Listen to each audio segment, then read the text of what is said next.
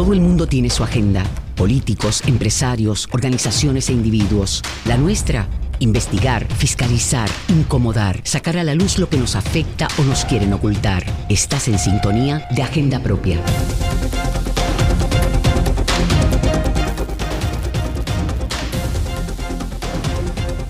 Saludos y bienvenidos y bienvenidas a otra edición de Agenda Propia. Yo estoy Damari Suárez y les invito a acompañarme durante esta hora en el único programa en la radio puertorriqueña especializado en la investigación a fondo y en la fiscalización. Agenda Propia es un espacio semanal producido por el Centro de Periodismo Investigativo en el que se discute de manera crítica el quehacer noticioso, económico y social del país. Manténganse informados sobre nuestras investigaciones buscando siempre nuestra página www.periodismoinvestigativo.com también nos puede encontrar en las redes sociales, tanto en Twitter, en Instagram y en Facebook, como arroba CPIPR. Y en nuestra agenda del día discutimos varios asuntos importantes para el centro. Inicialmente hablamos sobre un proyecto que busca que el trabajo social sea eh, producido de alguna forma como un servicio esencial, como un trabajo prioritario. Y para eso vamos a hablar con Alejandro Santiago, vicepresidente del Colegio de Profesionales del Trabajo Social, porque desde el 2020 el CPI ha trabajado la importancia del profesional de trabajo social y sobre todo el impacto que ha tenido en tres años y cuatro desastres los trabajadores sociales en Puerto Rico y su efectivo cambio. De hecho, durante esa época con un apoyo del Center for Public Integrity, el CPI publicó en el 2020, en septiembre de ese año, esta historia que se titula Tres años, cuatro desastres y los trabajadores sociales en Puerto Rico que tienen un cambio. Hablamos con Santiago sobre eso. Además, hablamos también sobre todo lo que ha ocurrido durante la última semana, cuando el equipo editorial eh, eh, del CPI ha estado trabajando en la conferencia anual del Investigative Reporters and Editors que se efectuó en Denver. Hablamos con Nore Feliciano, gerente de tecnología, seguridad digital y medios, sobre lo ocurrido allá en Denver, Colorado. Además, hablamos sobre dos temas importantes, los talleres del Instituto de Formación Periodística que se efectuarán esta semana en San Juan, Puerto Rico, y además la campaña de recaudación de fondos del CPI de verano. Para ello hablaremos con Víctor Rodríguez y con Ánez Ramírez en breve aquí en Agenda Propia. Para eso, iniciemos Agenda Propia. Esta es La Piedra en el Zapato. La Cámara de Representantes dio paso al proyecto del Senado 683 que propone establecer la ley para reconocer la profesión del trabajo social como un servicio prioritario situaciones de emergencia.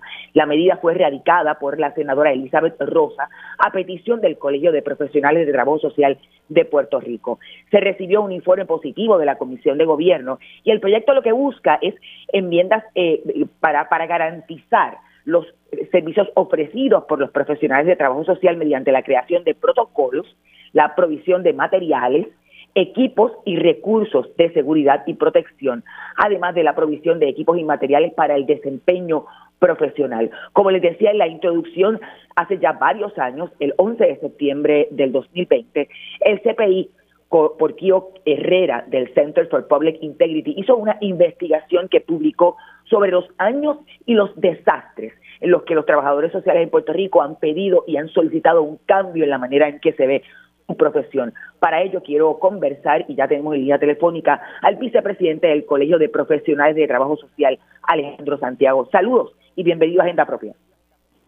Saludos, muy buenas, eh, muy buenas tardes a todas las personas. Como bien dice, mi nombre es Alejandro Santiago. Estoy súper contento de poder estar aquí con ustedes y compartir la información con toda la radio audiencia. Gracias por su tiempo, Santiago. Primero, eh, el, el, proyecto es sometido a petición del Colegio de Profesionales de Trabajo Social. Explíquenos un poco qué provisiones tiene y qué cambios hace en términos del ejercicio de la profesión que le hace falta a, los trabajadores sociales en Puerto Rico. Mira, este proyecto precisamente busca hacerle justicia a la, a la clase profesional del trabajo social que desde, lo, desde que surge la llamada profesionalización del trabajo social de 1930 siempre ha estado muy de cerca atendiendo las realidades que experimenta verdad nuestras diferentes poblaciones en todo Puerto Rico.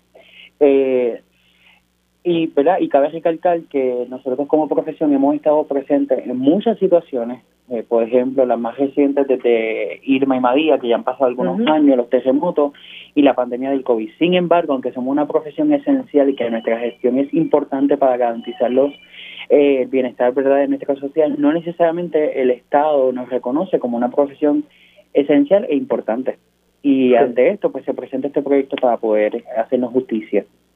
Quizá un poco, y entrando en lo que habíamos publicado en el, en el centro en el 2020, la realidad es que Puerto Rico viene con, con unas situaciones muy terribles para nuestra para nuestra gente, o sea, desde el, impacto de los huracanes Irma y María, el efecto posterior, ¿verdad?, sobre la, la reestructuración o la, o la reconstrucción eh, muy muy muy lenta, ¿verdad? Eh, con, con toda la situación de, de la energía eléctrica, pero además de eso, luego vienen los terremotos, eh, eh, y, y, y, más, más tarde viene la, la, pandemia.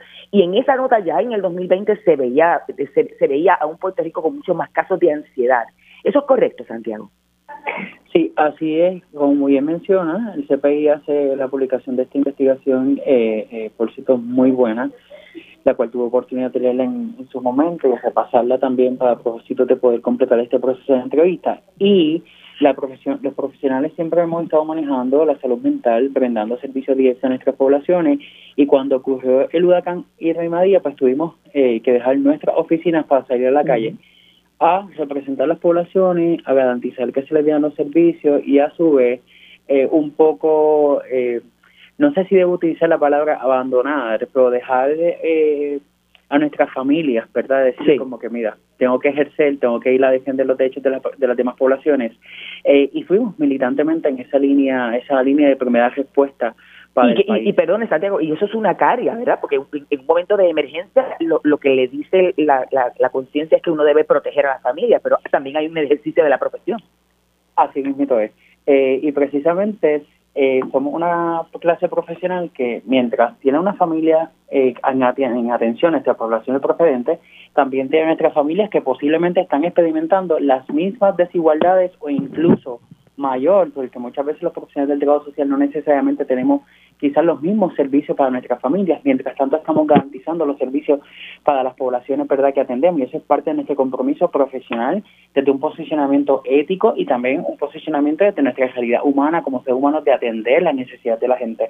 Y así que eh, vemos la importancia y la, rele la relevancia de que este proyecto y el cual ya fue aprobado. Eh, esperemos que eh, en los demás cuerpos legislativos sea aprobado y sea firmado por el señor gobernador, traiga la justicia que necesitamos desde la base salarial, mejores espacios de trabajo, mejores condiciones de trabajo y que los incentivos que muchos profesionales del trabajo social quedaron desprovistos durante la pandemia eh, de ocurrir alguna otra emergencia podamos tener el mismo beneficio, el mismo derecho como cualquier otra profesión.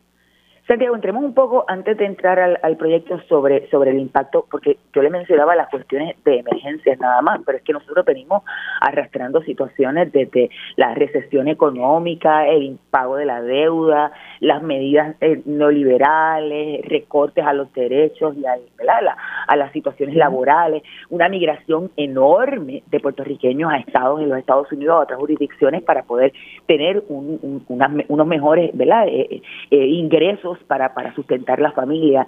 Eh, estamos en un momento en el que el trabajador social se ve ante una sociedad eh, de, de, alguna forma abapullada, por decirlo de, de, de, esa forma, por todas estas cosas, estos factores que le he mencionado. Sí, eh, como muy bien menciona, y me hago eco de sus palabras, precisamente los profesionales del trabajo social no solo estamos atravesando nuestras necesidades personales, también estamos atendiendo todas las otras situaciones que están eh, amenazando la, el bienestar de nuestra gente, ¿verdad? Eh, la migración de familias, ya sea por falta de oportunidad de empleo, por la mala calidad de vida que le están dando uh -huh. eh, a nuestros pues, compueblanos y la falta de verdad de servicios esenciales que garanticen el bienestar de nuestras familias y nuestras personas. Y el trabajo social desde muchísimo tiempo ha venido denunciando esto e incluso somos de los profesionales que indistintamente los escenarios estamos en este proceso de acompañamiento. Claro. No solo brindamos los servicios, también hacemos política pública en nuestro país y parte de nuestra denuncia la hemos presentado ante las diferentes legislaturas en los pasados años, indistintamente el partido y la administración que esté. Sin embargo, se han hecho de oídos sordos y hoy estamos viendo los resultados de esa inacción. Un gobierno que lamentablemente no tiene un plan para nadie en este país, un gobierno que en nuestra interpretación está... Eh, por así decirlo, ma, eh, haciendo malabares para intentar, dentro de lo que ellos entienden posible, hacer un servicio. Muchas veces son acciones eh, fracasadas. Lo que trae entonces es que el, país, la gente pueda sentirse insegura y prefieren entonces abandonar la isla y pues es, triste y es lamentable, sin olvidar el ejercicio político extremista que estamos viendo en estos tiempos. Claro. Eh, el, proyecto recogía, como estaba leyendo en la, en la historia publicada en, en, septiembre del 2020, todas estas situaciones que habrían aumentado los casos de salud mental en, Puerto Rico y a su vez la carga que tienen los trabajadores de los, los profesionales de trabajo social. Me gustaría un poco que me, me, resuma parte de lo que propone este proyecto que ya fue aprobado en la Cámara de Representantes y que está en ese proceso en la Asamblea Legislativa. Pues mira, eh, hay varios puntos importantes que presenta el proyecto a modo resumido, ¿verdad? Eh, principalmente que se nos provea el equipo y los materiales para el desempeño profesional durante la emergencia. Muchas veces, ¿verdad? Los profesionales estamos en la línea prestando los servicios y no tenemos la herramienta y tenemos que maniobrar. A su vez, que podamos tener los beneficios de cualquier incentivo económico eh, que busque eh, recompensar económicamente, por así decirlo, a cualquier profesional que estaba en esa primera línea de, de respuesta eh, a su vez, también establece las responsabilidades de los profesionales del trabajo en nuestro ejercicio, un poco, ¿verdad?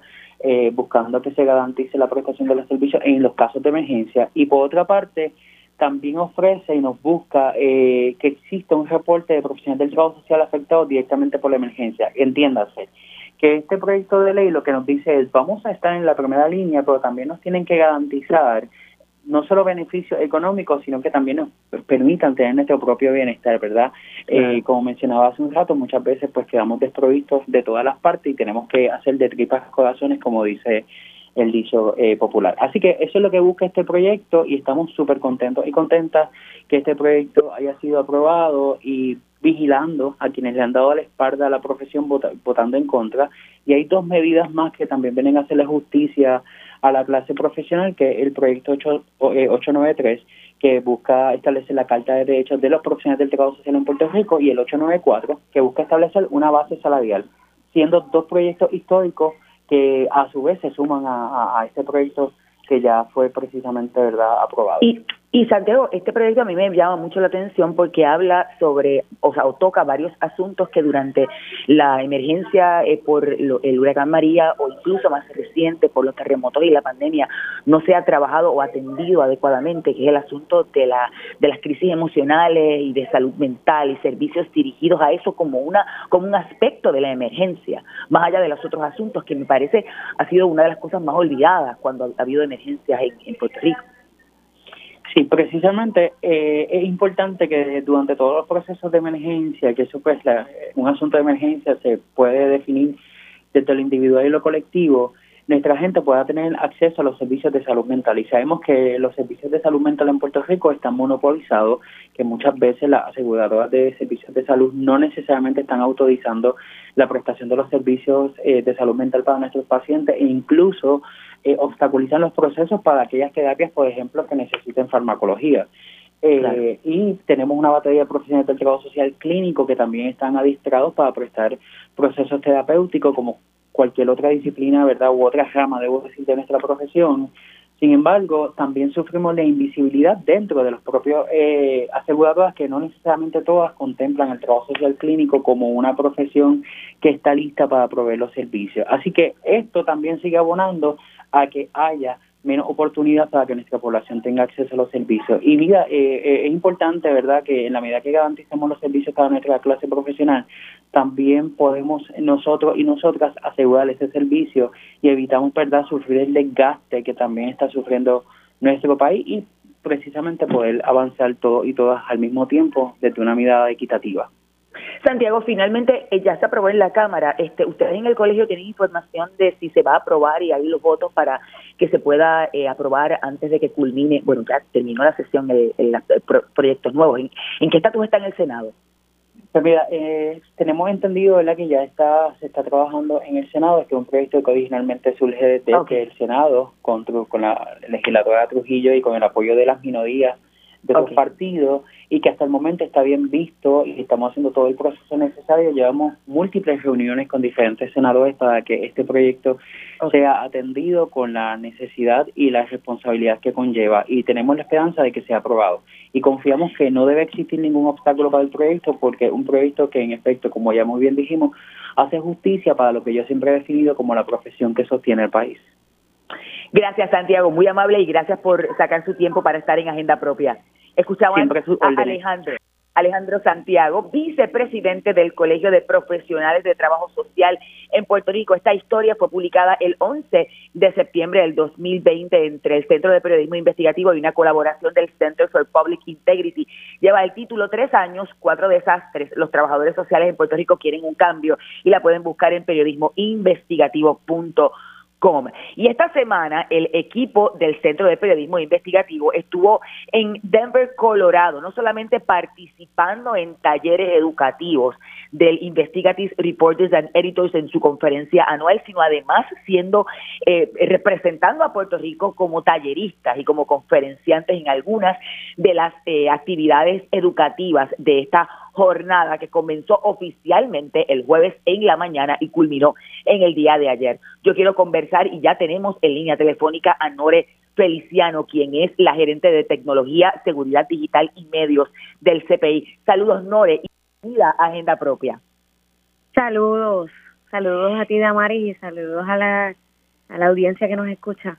Durante todos estos días estuvimos fuertemente trabajando en, en, los talleres eh, y las conferencias educativas de esta conferencia anual del IRE en Denver, Colorado. Háblanos un poco de tu experiencia y de lo que vimos durante estos días allá en, Colorado.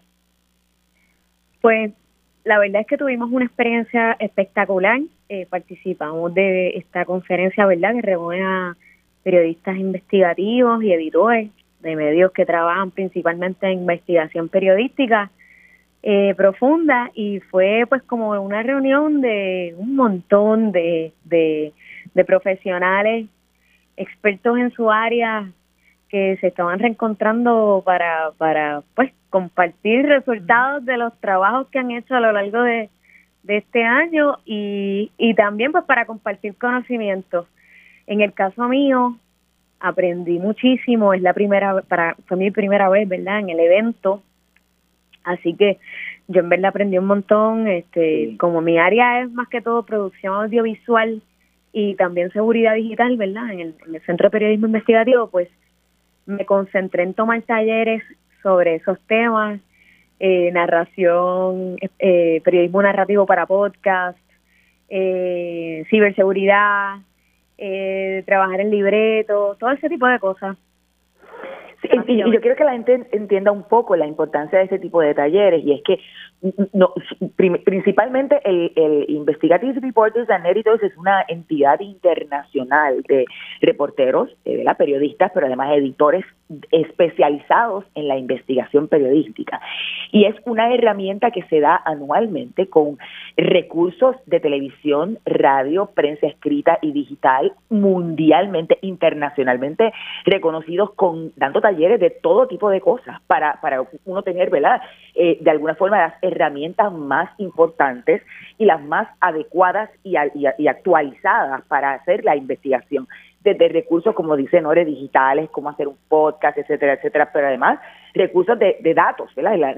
Cosas que uno, que, que, está en la tecnología y que no necesariamente todo el mundo lo conoce y que se dan esas, esos, E, esas, esas ideas para, para poder entrar en, en, aplicaciones y en recursos tecnológicos que, que existen y que pueden facilitar el análisis de los datos. Y eso es bien importante porque de alguna forma ayuda, en este caso, a los periodistas del centro que podamos estar más al día en términos de la tecnología que tenemos disponible para hacer nuestras investigaciones. En el caso, en el caso tuyo, Nore, eh, como, como decías, eh, el, asunto de todo lo que tiene que ver con, con la tecnología, ciberseguridad, este manejo de, de, aplicaciones como, tecnológicas para, para actualizar las notas, ¿no? Exacto. El, en, en mi caso, ¿verdad? Este, pues básicamente me empapé de todo lo relacionado a lo que yo hago. Es importante porque nosotros estamos ahora, ¿verdad? Eh, adentrándonos en el mundo del podcast. Precisamente estrenamos un episodio de podcast eh, hace algunas semanas y, el 30 de junio también vamos a publicar el segundo episodio Qué bien. Y pues estábamos eh, poniéndonos al día con todo lo que es producción de podcast, eh, eh, redacción de libretos y un poco pues afinando, afinando, ¿verdad? los conocimientos que tenemos y poniéndonos al día con lo último.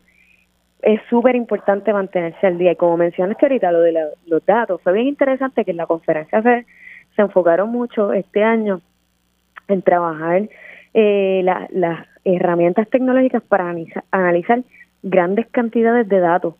Eh, El periodismo de investigación, una, una de las cosas más importantes, este, uno de los recursos más importantes son las estadísticas, los datos, para poder ¿verdad? analizar cosas que están pasando. A veces te, te, te dan una información, pero por otro lado tú puedes corroborar como periodista si eso es verdad o no, indagando con en bases de datos, indagando de verdad este este con otras herramientas y la, la idea es poder traducir eso, ¿verdad?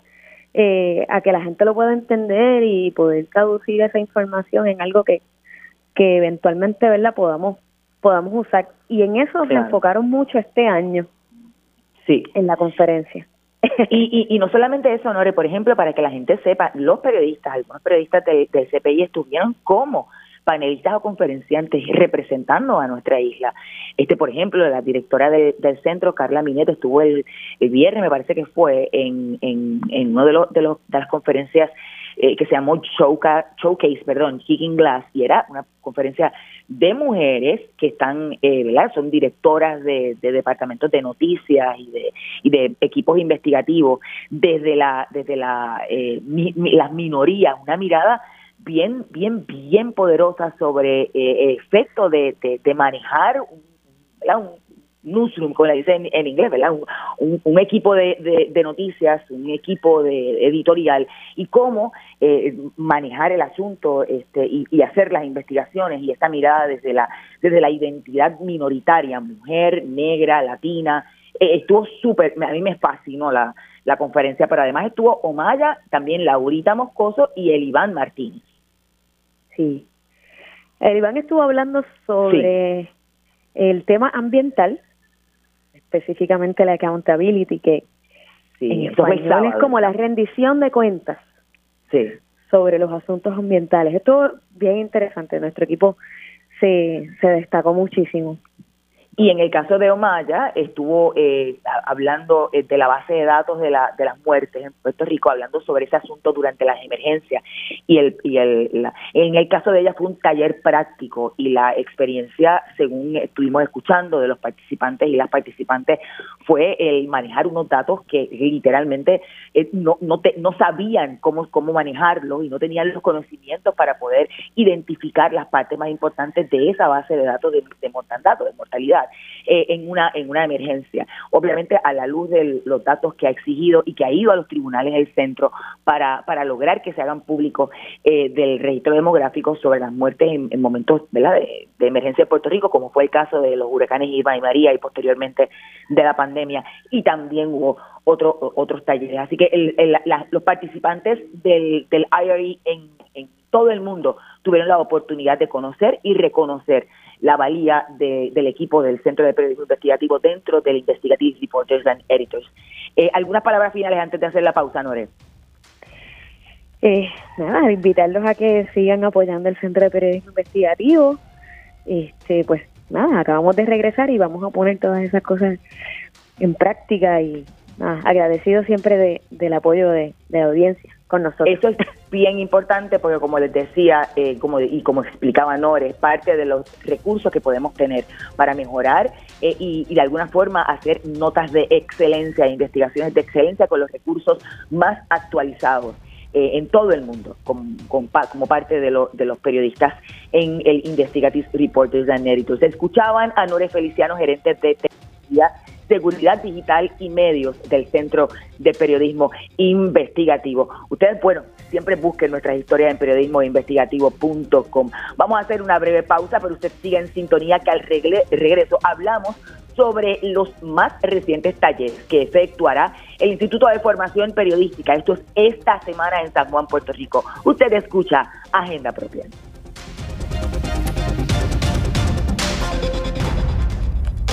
Agenda Propia regresa en breve.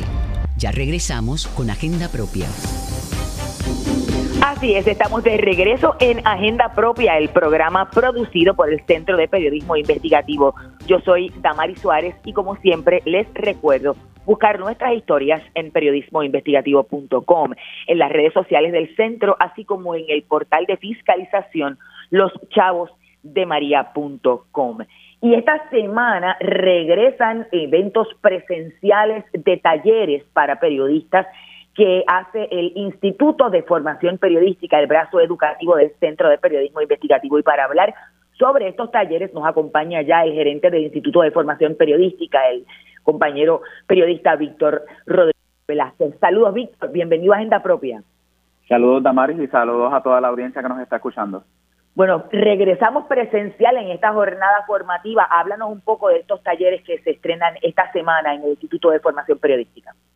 Sí, claro, definitivamente estamos eh, muy emocionados por volver a, retomar estas actividades que de alguna manera pues no solamente benefician a nuestro gremio y a nuestros colegas periodistas e incluso a estudiantes eh, que se están formando en la disciplina, sino también que todas estas herramientas tienen algún beneficio, o sea, tienen un beneficio total para la ciudadanía que eventualmente se van a beneficiar de este. Y, un, poco antes de que entre sobre, sobre este detalle de los talleres de esta semana, háblanos un poco de qué es el instituto, que yo decía es el brazo educativo del CPI, pero para que la gente sepa qué es el Instituto de Formación Periodística.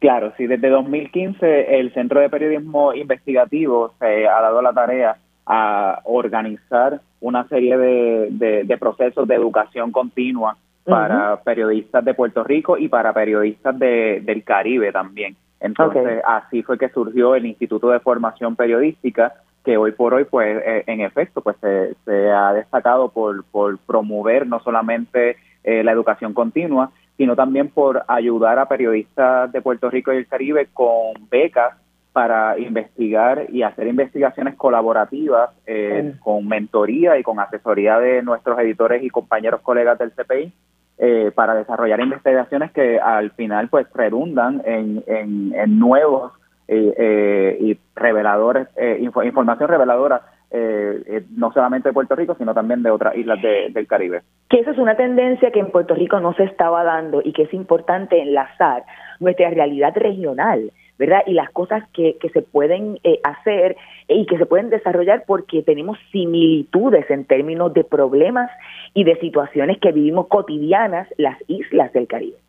Claro, y para poner en contexto también a las personas que nos están escuchando, por ejemplo, a través del Instituto de Formación Periodística y las becas que hemos concedido para otros periodistas en el Caribe, han surgido investigaciones transfronterizas eh, por ejemplo, sobre que hemos investigado cómo se ha eh, disminuido la disponibilidad de agua en, en, el Caribe. Esa fue una investigación que publicamos en el año 2019 que se llamaba eh, se llamó eh, Se seca el Caribe. Más reciente, por ejemplo, este, este 2022 hicimos una serie especial que se llama Paraíso Perdido, que, que encontramos también eh, cómo eh, el desarrollo eh, eh, de infraestructura pues está poniendo en peligro nuestros recursos naturales no solamente en Puerto Rico sino también en otras islas este como las islas Caimán las islas Vírgenes británicas. Y esa serie eh, salió a partir de unos talleres y de unas becas que otorgó el Instituto de Formación Periodística a periodistas de la zona. Entonces,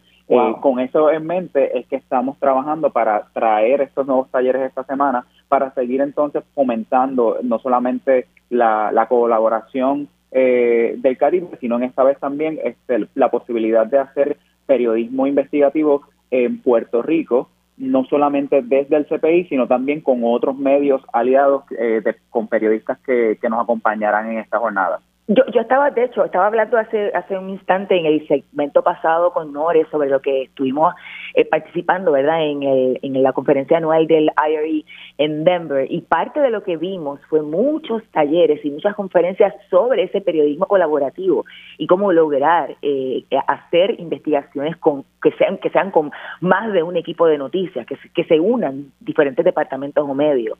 Eh, y me parece que eso es una tendencia que, que deberíamos hacer también en Puerto Rico.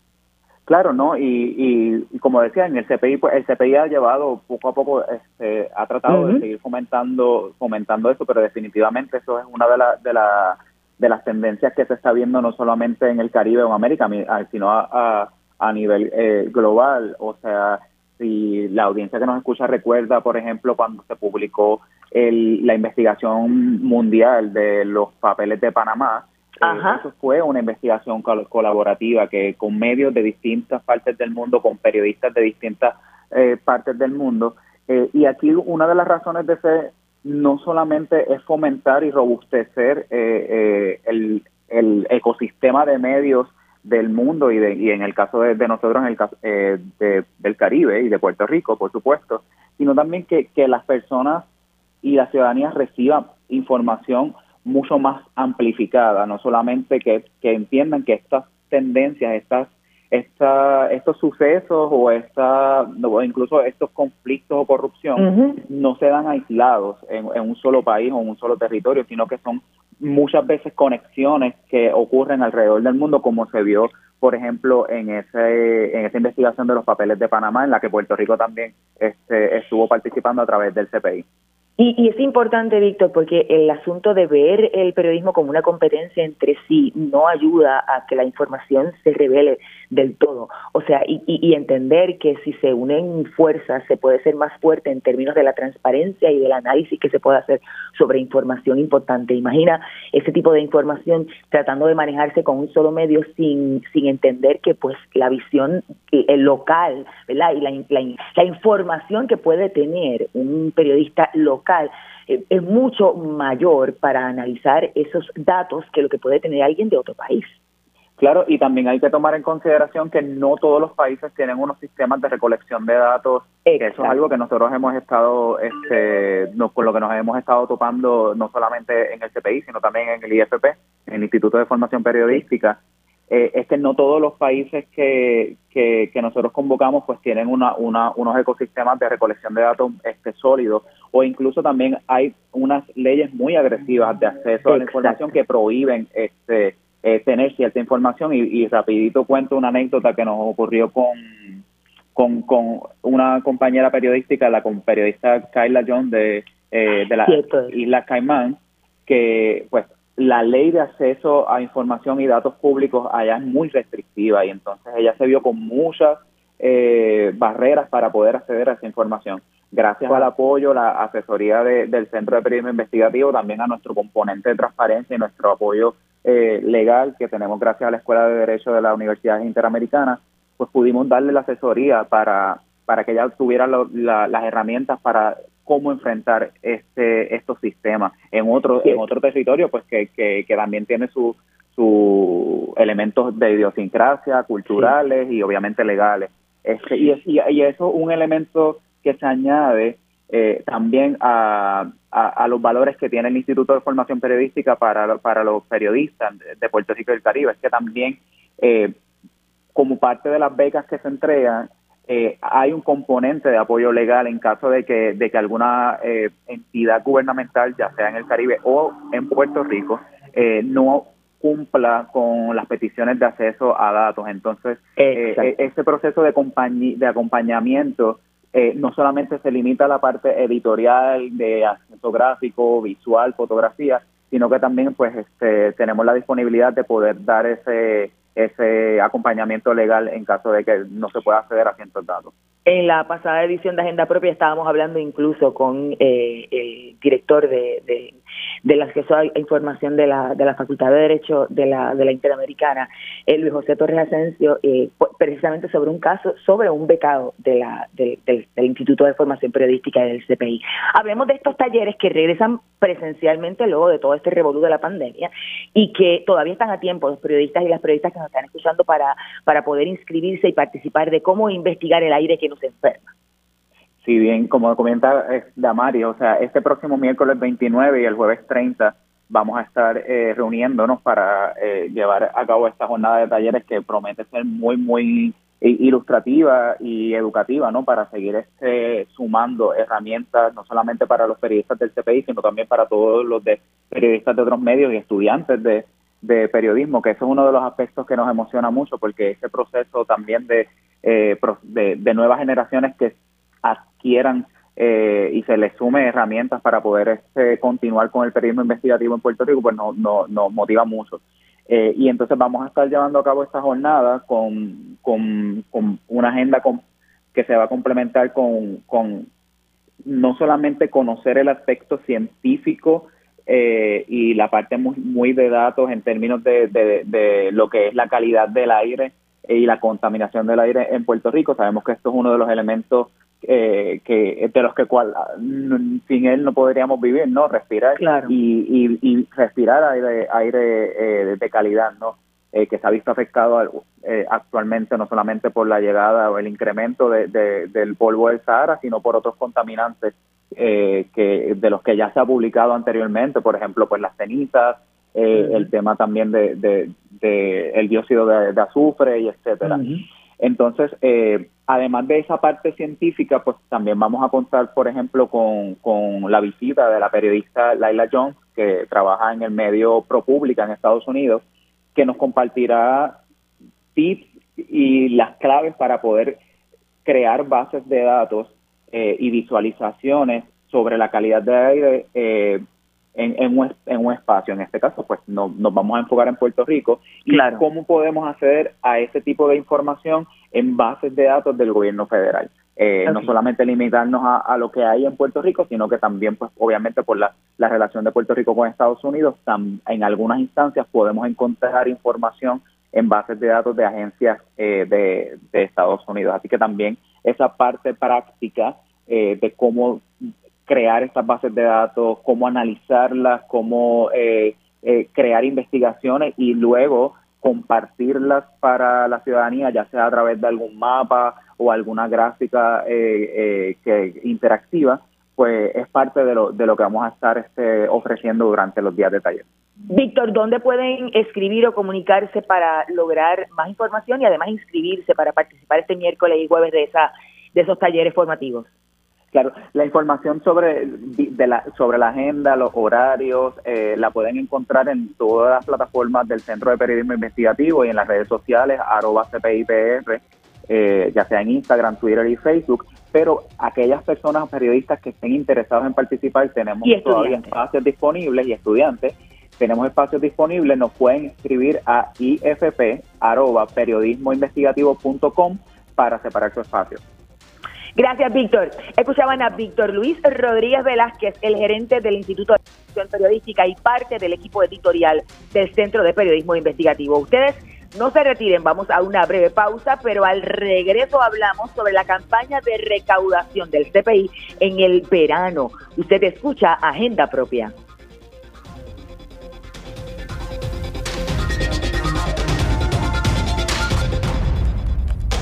Agenda Propia regresa en breve. Ya regresamos con Agenda Propia. Así es, ya estamos de regreso en Agenda Propia, el programa producido por el Centro de Periodismo Investigativo. Yo soy Damari Suárez y como siempre les recuerdo buscar nuestras historias en periodismoinvestigativo.com, en las redes sociales del centro y además nuestro portal de fiscalización, Los Chavos de maría.com. Y bueno, comenzamos el verano con la recaudación o la, la, campaña de recaudación de fondos del CPI del verano. Y para ello quiero conversar con Anet Ramírez, la gerente de desarrollo del Centro de Periodismo Investigativo. Saludos, Anet, y bienvenida a Agenda Propia.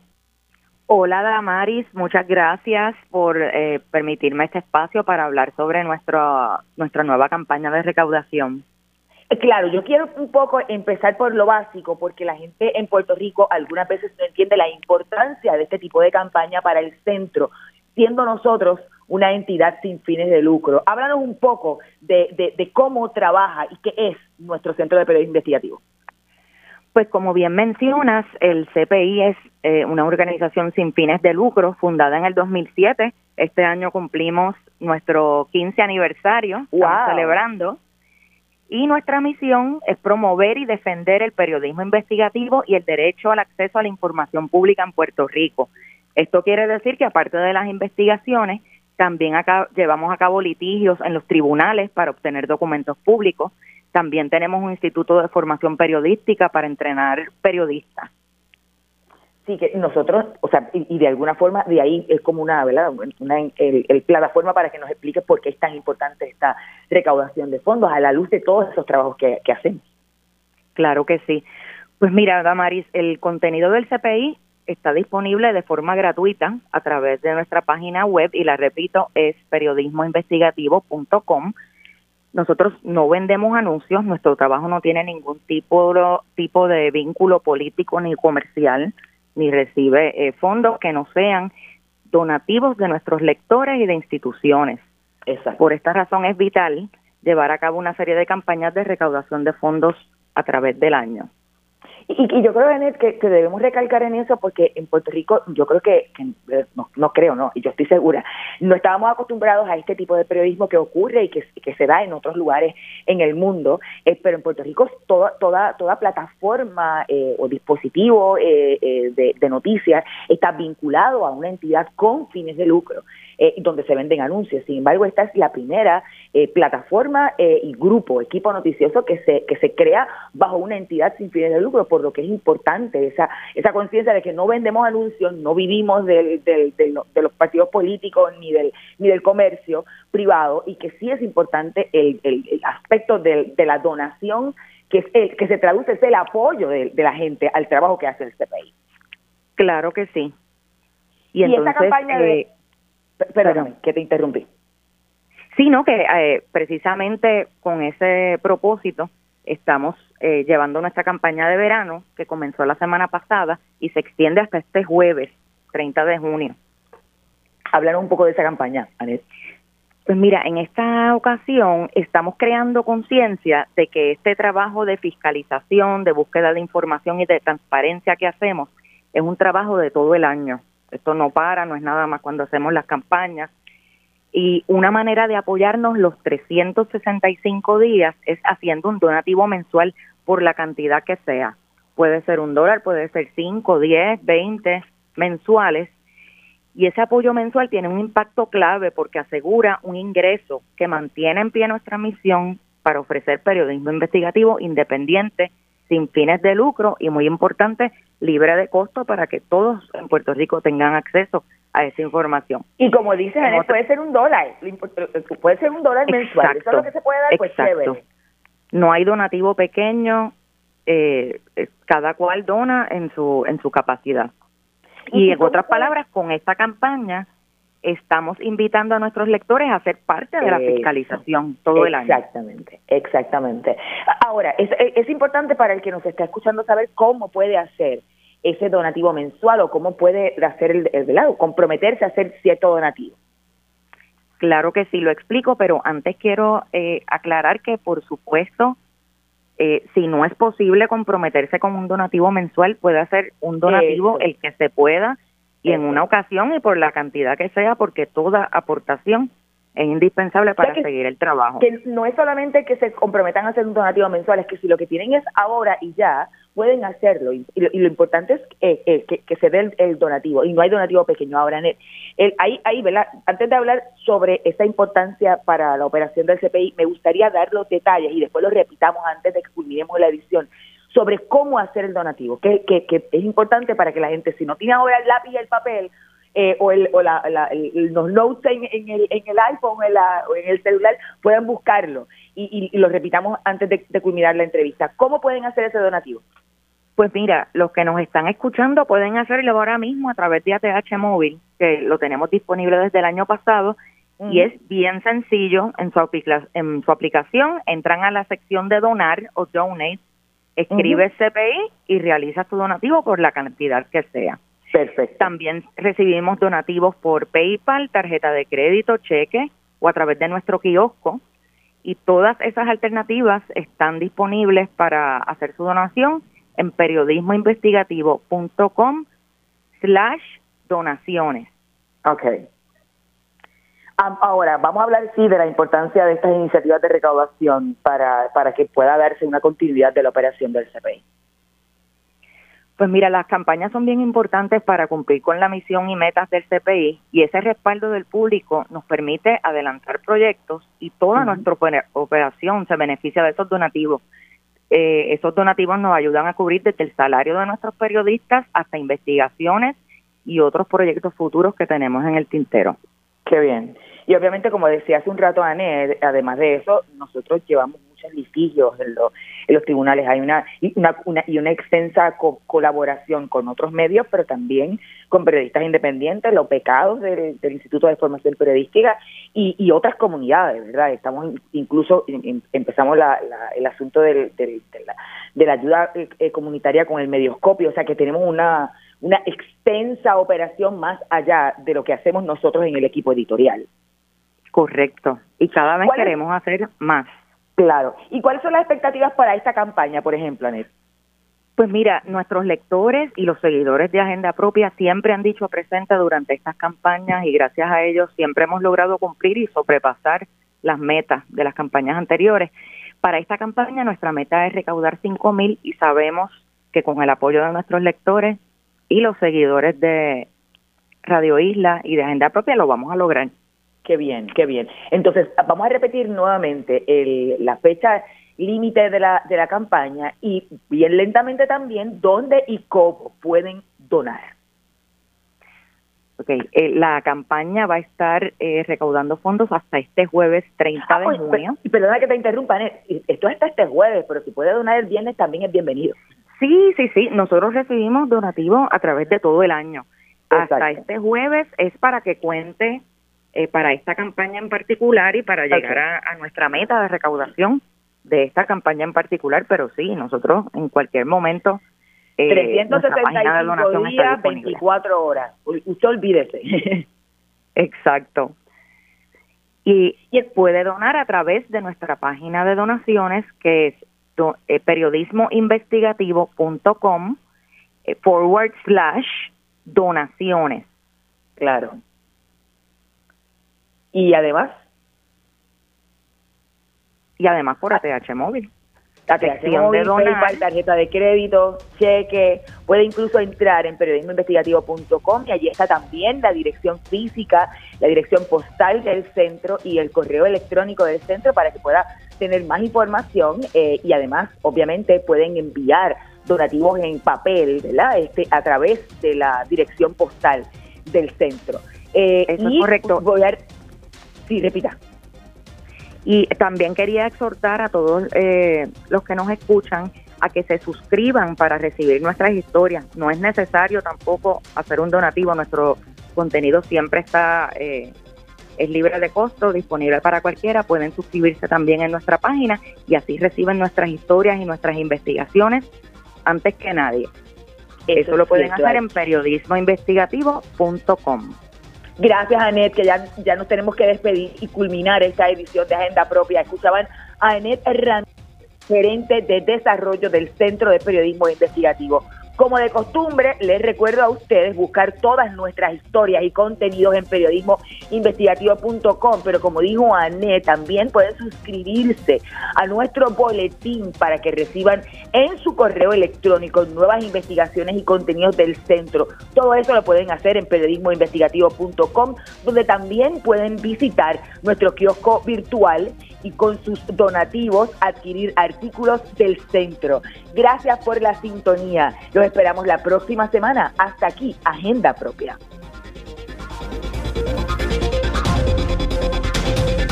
Este programa es una producción del Centro de Periodismo Investigativo con el apoyo de Espacios Abiertos.